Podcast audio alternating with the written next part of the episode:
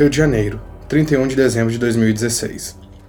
O sargento Moraes vestia a farda pela última vez no ano e provavelmente pela última vez no seu efetivo da Polícia Militar. Carioca, nascido e criado em Realengo, Paulinho, como era conhecido, se tornou militar aos 18 anos. De lá até então, já havia se passado mais de 35. E graças a alguns benefícios que o tempo de serviço e a influência geraram, aquele seria seu último dia de trabalho. Enquanto a viatura se dirigia para a praia de Copacabana, o sargento, que vivia se gabando de já ter visto de tudo, se lembrava nostalgicamente de sua carreira, dos primeiros testes antes mesmo de vestir a farda, de sua primeira prisão efetuada, de seu casamento, o nascimento de cada um de seus três filhos e da prisão de um amigo de infância, que infelizmente acabou se envolvendo com o tráfico de drogas. Quando estou com esta farda, não tenho história e não tenho amigos. Fardado, sou apenas a polícia militar do estado do Rio de Janeiro dizia.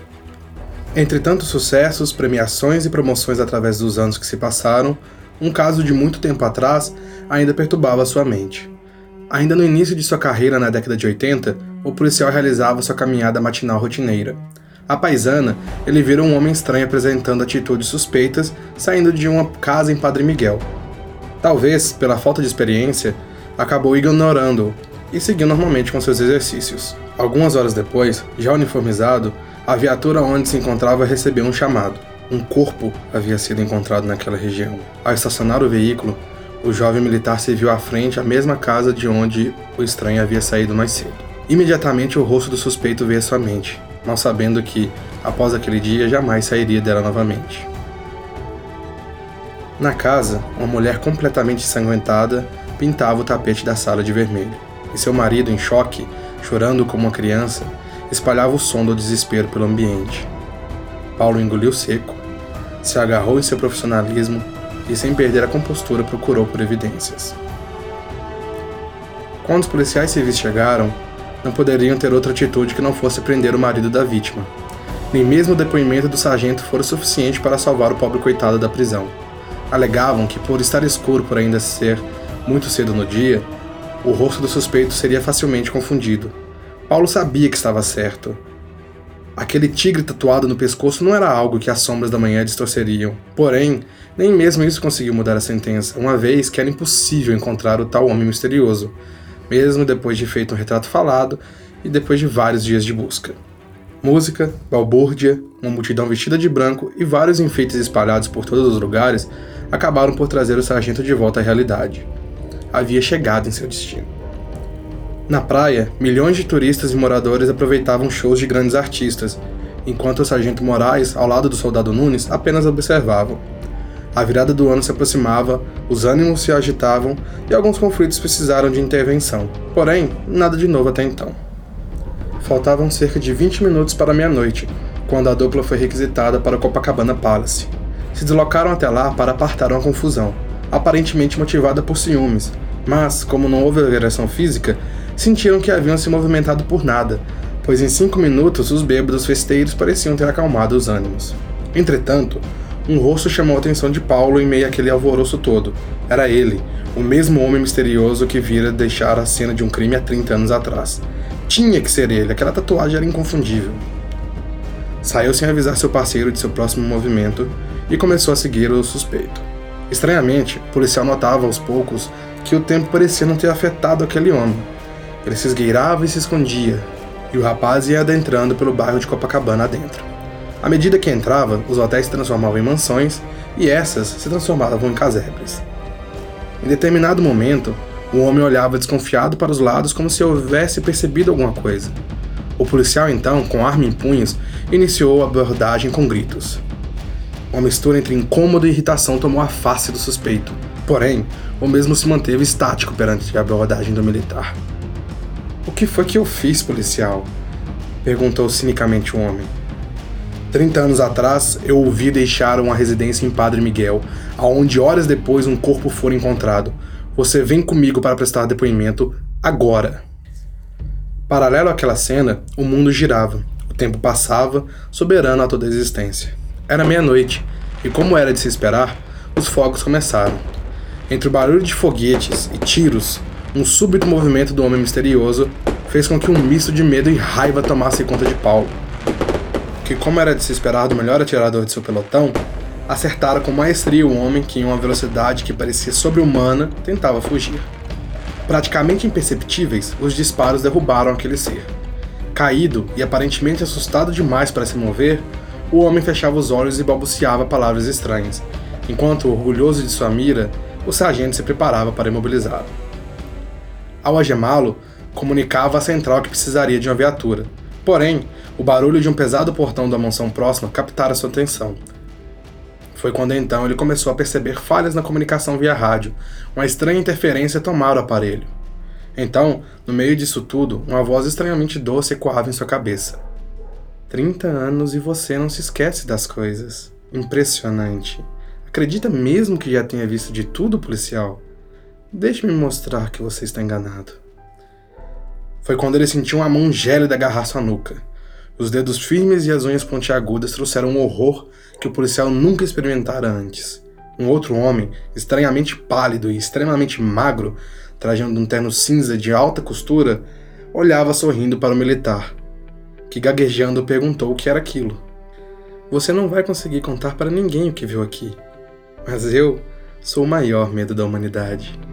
A última coisa que você verá serão minhas presas e a última sensação que irá sentir é o desespero dos que estão prestes a partir.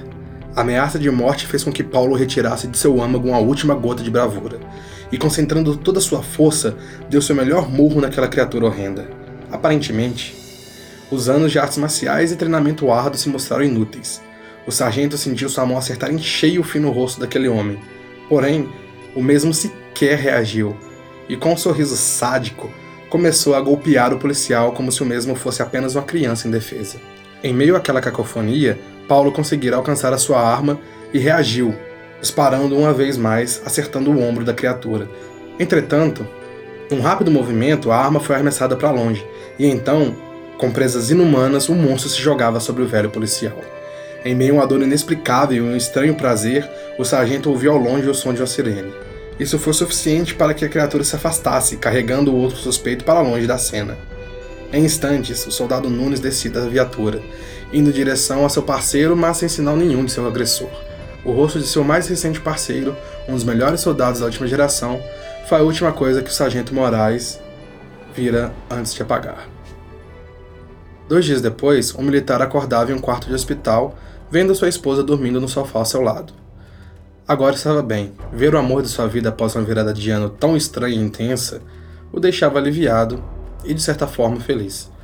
Prometera a si mesmo que não falaria sobre o acontecido, e já mentalizava a versão que contaria. Alguns desordeiros, provavelmente porque ele estava fardado, o espancaram após a emboscada e fugiram ao ver a viatura.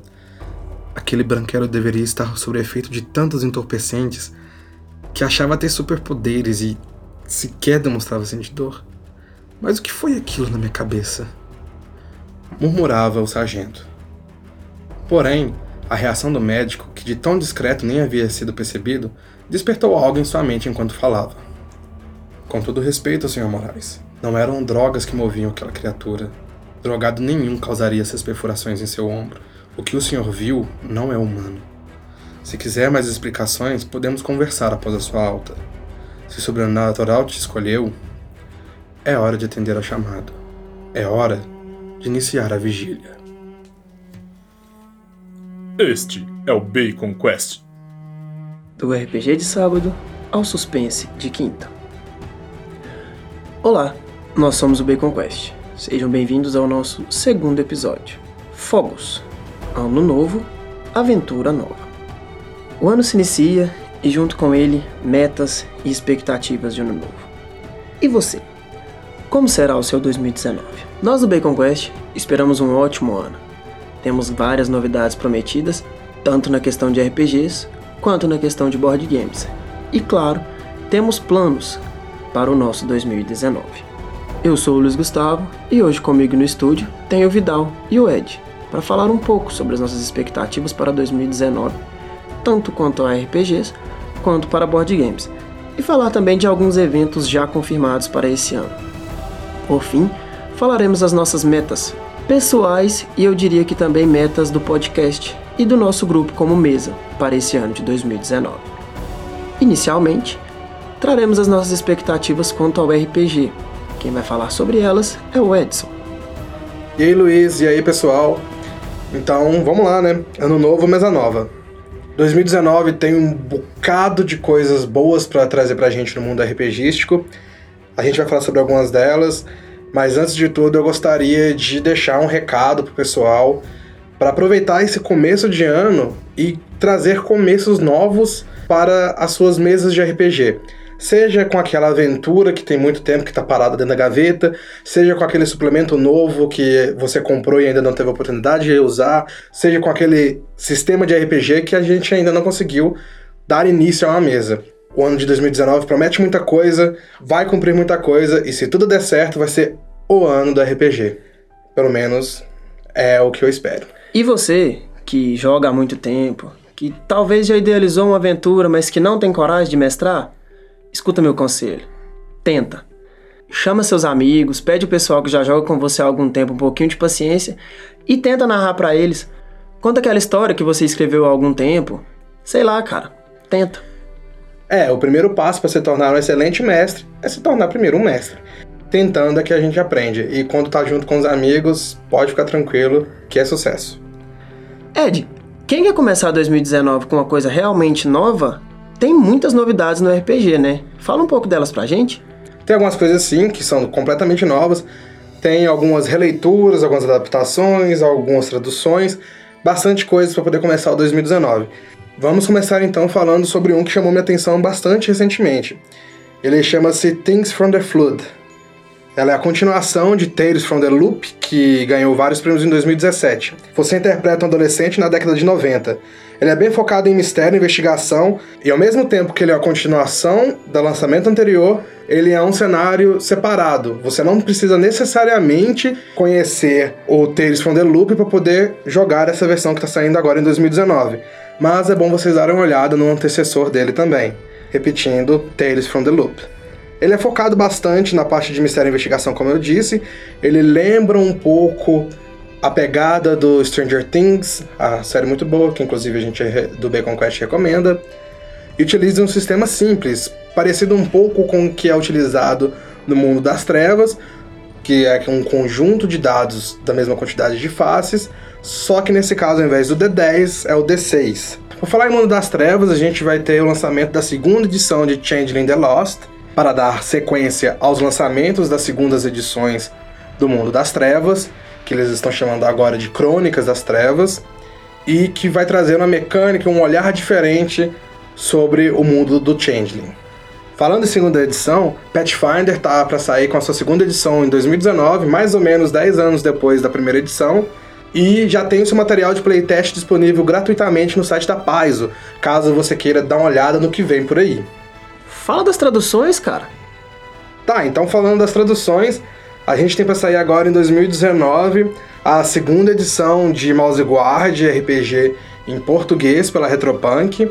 Já foi mencionado em episódio anterior, porém vale a pena ressaltar, é um RPG sensacional, com um espírito de trabalho em equipe nunca visto antes. Vale a pena conferir, vale a pena ficar de olho nos lançamentos da Retropunk agora em 2019.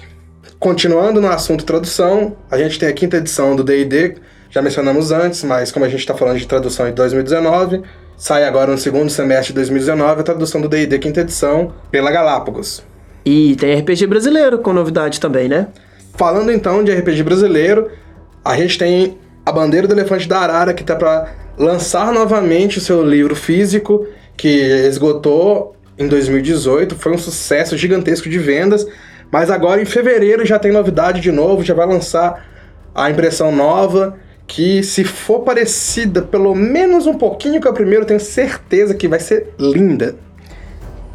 Temos também o Old Dragon, que vai voltar a vender a sua caixa básica, que ficou um tempo fora das lojas aí. Então, fãs de Old Dragon, fiquem ligados que a partir do dia 19 de março vai ter a caixa básica de novo à venda. Então, eu queria abrir um espaço aqui para poder citar sobre os financiamentos coletivos. Galera, Fiquem de olho, é muito importante. Sempre tem algumas recompensas nos financiamentos coletivos que são exclusivas do financiamento coletivo, Por um exemplo, no financiamento da segunda edição do Mouse Guard traduzido para Retropunk, a caixa do Mouse Guard RPG foi vendida somente através do financiamento coletivo. Então, infelizmente, aqueles que chegaram atrasados para poder fazer a aquisição da RPG não vão ter acesso à caixa, pelo menos não tão cedo. Então, sempre fico de olho no Catarse, no Kickstarter e nas páginas das editoras independentes, que eles sempre têm novidade e sempre tem coisa boa para ser anunciada. E você ajuda a manter algo que você gosta e de quebra ainda ganhar algo exclusivo para você. É porque quer queira, quer não queira, é sempre bom você mostrar para aquele seu amiguinho que você tem uma edição de colecionador exclusiva de quem participou do financiamento coletivo, né? E é muito gratificante quando a caixa chega na sua casa e você olha e pensa, eu ajudei nisso. É, fazer parte de algo maior é sempre recompensador. Por enquanto é isso, Luiz. A parte que chamou mais atenção do Bacon Quest, e minha principalmente, quanto ao cenário do RPG em 2019, foram essas novidades que a gente trouxe. Talvez a gente tenha deixado de falar de alguma coisa, passou desapercebido, talvez não seja tão parte do nosso ciclo social, mas eu tenho certeza que se tiver passado despercebido algum, a galera lá do outro lado vai lembrar a gente. Realmente é sempre bom essa interação com os nossos ouvintes. A gente quer saber mais sobre vocês, sobre os gostos de vocês, inclusive vocês trazerem temas para serem falados nos nossos próximos episódios. Como, por exemplo, os board games que vamos citar agora. E para isso, vou conversar um pouco com o Vidal. Fala pessoal, eu vim trazer para vocês alguns lançamentos de 2019 que o Bacon Quest encontrou e que a gente acredita ser interessante de falar um pouco deles para vocês. Primeiramente, é, eu vou destacar o Arkham Horror, que vai para sua terceira edição. Ele é um jogo baseado na obra de H.P. Lovecraft. Ele é um jogo cooperativo, em que os participantes precisam fechar todos os portais para evitar que um grande ancião acorde e destrua toda a cidade. É um jogo denso, tem a sua classificação indicativa para pessoas a partir de 14 anos e ele pode ser jogado por até 8 jogadores. Uma das marcas desse jogo é ter as partidas bem longas. Lembra do Maracanã? Ah, aquele jogo com a temática de futebol que a gente citou no último podcast. Isso, isso. Para 2019 a gente também terá um lançamento de jogo com a temática esportiva. É, esse jogo vai ser o Downforce. Downforce é um jogo de corrida e apostas em que você controla os movimentos dos carros a partir das cartas do jogo. E para isso você tem que escolher o momento certo para jogar cada carta e movimentar até mesmo os outros carros. As apostas são secretas e todo mundo pode escolher fazer alianças durante a partida. Vence no final quem arrecada mais dinheiro com as apostas. Downforce é um jogo bem fácil de jogar, é um jogo rápido e pode ser jogado de 2 a 6 jogadores. É, a classificação indicativa dele é de 10 anos de idade. Vale muito a pena conferir. Para 2019 também tem a promessa do Tigres e Eufrates, que foi um dos melhores jogos de todos os tempos segundo o ranking da Board Game Geek. Esse jogo é um jogo de estratégia situado no antigo Crescente Fértil, os jogadores vão construir civilizações a partir de diferentes setores: setores agrícolas, comerciais, religiosos e de governo. Os confrontos surgem quando as civilizações se conectam no tabuleiro e os líderes devem saber controlá-los. Esses líderes também podem ser substituídos a partir de conflitos internos. Ele é um jogo que não é tão complexo, mas não é tão simples. É... Ele pode ser jogado de 2 a 4 jogadores. As partidas podem demorar mais ou menos uma hora e meia e a classificação indicativa dele também é de 14 anos. Não é possível que não tenha um jogo brasileiro nessa lista sua, Vidal. Tem sim, Luiz. Tem o Cangaço, que é um jogo de cartas para de 2 a 4 jogadores, onde você forma e administra um bando de cangaceiros enquanto tenta atingir a supremacia do sertão. Então você tá me dizendo que vai ter um card game do Alto da Compadecida? e nele você também pode atrapalhar a formação e o poderio de bandos rivais para atingir essa supremacia do sertão. O jogo funciona assim: você seleciona as cartas e por três estações os jogadores formarão bandos, procurando atingir os objetivos e acumular o maior número de pontos para vencer no final. Com certeza é um jogo que eu quero jogar. E você sabia que agora os jogos de videogame também vão ter suas versões para tabuleiro? Eu não sabia, mas eu tenho certeza que você vai melhorar essa informação pra gente nós teremos em 2019 o lançamento do Metal Gear Solid The Board, que é baseado em um dos meus jogos preferidos de videogame, que é o Metal Gear Solid. E também teremos o Tomb Raider Legends, The Board Game, que é baseado nos jogos da Tomb Raider, da famosa Lara Croft, caçadora de tesouros e de civilizações perdidas. Rapaz, dois clássicos do videogame indo pro board game agora, hein? Interessante. Com certeza também, durante o ano, a gente vai ter outros títulos, outros lançamentos que vão chamar a atenção. No momento, esses foram os que a gente encontrou mais informações e que a gente achou mais adequados trazer para vocês. Se vocês souberem de mais algum, fica a dica aí também de mandar pra gente. É, inclusive, a gente está gostando bastante do feedback de vocês e tudo que vocês têm passado pra gente com relação ao podcast. E eu reforço a ideia dada na questão dos RPGs. Procurem financiamentos coletivos para board games também. Vocês vão se impressionar, com certeza vai ter coisa que agradem vocês. E como eu disse, é sempre bom ter uma coisinha exclusiva. Edição de colecionador é edição de colecionador. É uma coisa única, é uma coisa que você pode ter ajudando o jogo a acontecer. Outros planos que temos para 2019 são relacionados a eventos. E já temos alguns eventos confirmados para esse ano, principalmente para o primeiro semestre, que nós trouxemos para citar para vocês. Como por exemplo, a LexCon, que vai acontecer em abril, a GameCon, que vai acontecer em agosto, não menos importante, na nossa região teremos a Maratona Nerd Project, para a sétima edição, nos dias 16 e 17 de fevereiro. Quem mora próximo à parte de Minas precisa participar, porque é muito interessante mesmo. Outro evento é o dia D, A Bandeira do Elefante da Arara, que é um RPG nacional citado por nós neste episódio e no episódio anterior.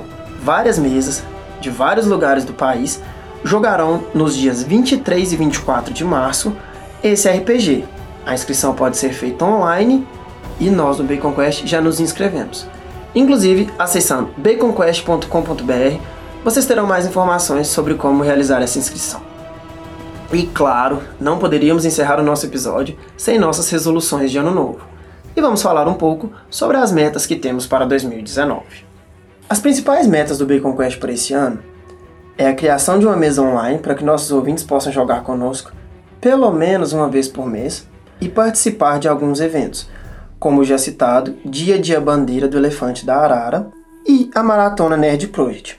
Pretendemos também expandir o nosso alcance, alcançando cada vez mais ouvintes e, claro, fidelizar aqueles que já estão conosco desde o começo. Trouxe alguma meta pessoal pra gente, Vidal? Então, eu quero conseguir ter mais board games para trazer para a galera. Eu acho muito bacana toda a interação que um board game oferece. É, acho muito bacana tudo, a diversão, a interação, todo o processo que envolve o board game em si. E você, Ed? Trouxe alguma meta pessoal pra gente? Claro que trouxe. Ela é um pouco hardcore, mas eu vou fazer de tudo para alcançá-la, que é um RPG por mês. Todos os meses eu vou tentar jogar ou narrar um RPG diferente, um sistema diferente, uma aventura diferente. Quero sair da minha zona de conforto, conhecer novas expansões, conhecer novos áreas, entender como funcionam outros sistemas, para poder ter mais conteúdo, para poder trazer aqui pro Bacon Quest e pra galerinha que nos escuta. Eu não sou muito de fazer meta, porque eu não gosto muito de criar expectativas com as coisas. Mas, como é pro Bacon Quest, eu vou fazer uma. Eu pretendo narrar mais, e transformar as minhas narrativas em história. Nem que eu escreva só para arquivar nas minhas coisas. Eu quero ter essas histórias que eu narrei escritas de alguma forma. Só para arquivar nessas coisas não, pô. E os contos que a gente tem antes de alguns episódios? Não tem oportunidade melhor para mostrar pro resto da galera que escuta a gente que nada melhor do que narrar para se tornar um narrador cada dia melhor. Inclusive, se vocês tiverem gostado do de hoje, fui eu que escrevi. É isso. É, a quest de hoje é bem simples. Nós gostaríamos que vocês mostrassem o Bacon Quest para amigos. Assim a gente conseguiria dobrar o nosso alcance. Então, sabe aquela pessoa que gosta de RPGs e de board games que você pensou neste momento? Pois é, marca ela numa das nossas publicações no Instagram, no Facebook, mostra o nosso site para ela. E assim, mais pessoas poderão conhecer a gente. Inclusive, temos uma novidade para o próximo episódio. Será o nosso primeiro episódio com um convidado. A gente vai trazer o organizador da Maratona Nerd Project e ele vai falar um pouco sobre a sétima edição. Mas já deixo a dica, compra o ingresso. Aproveita que tá com preço bacana, não deixa pra última hora. Porque vai que esgota, né? Reitero, quem mora próximo a Patos de Minas não pode perder a Maratona Nerd Project desse ano. Quem sabe você não participa do RPG do mês que eu estarei narrando? Uma coisa eu garanto: o Ed é um ótimo narrador. E acredito que todo mundo do Bacon Quest vai estar presente lá. E quem sabe você não pode pegar só o Ed narrando, pode ter mais de um narrador do Bacon Quest. Como todos nós gostamos muito de RPG, eu acredito que seja uma oportunidade de conhecer a gente até. E quem sabe a ficha que você fizer pro one shot não vira um personagem de um conto aqui. Quem quiser sugerir temas para os nossos próximos contos, pode mandar pra gente nas redes sociais, no nosso site. Estamos à disposição. Estamos abertos para críticas e sugestões, e a sua ideia pode se tornar um conto. Quem sabe a sua história não faça parte da nossa história. É isso, pessoal. Nós ficamos por aqui. Desejamos um feliz 2019 a todos e, é claro, muito bacon e sucessos.